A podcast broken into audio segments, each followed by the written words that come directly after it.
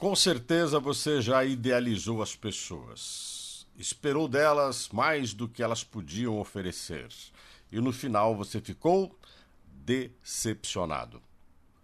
Isso é uma prática constante na vida pessoal, profissional.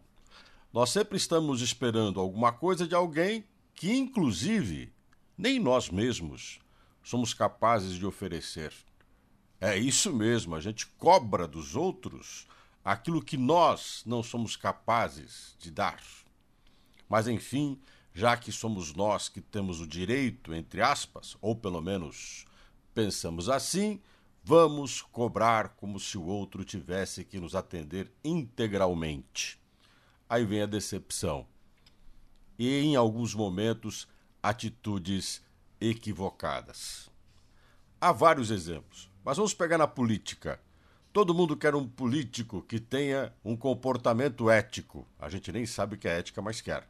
Nós queremos um homem público que cumpra de forma criteriosa, transparente a sua função.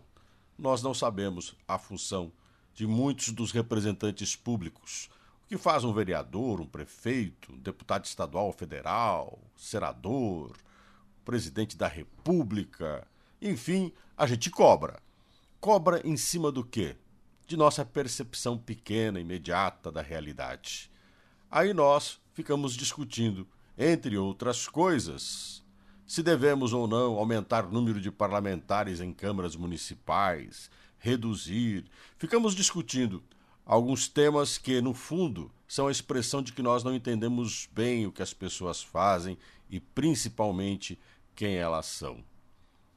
Talvez seja hora da gente idealizar menos, aprender mais o que é a realidade, dar um tempo na busca de coisas que não podemos nós mesmos oferecer, muito menos os outros, e a partir de uma visão um pouco mais realista, pensar aonde podemos chegar diante do que nós realmente somos.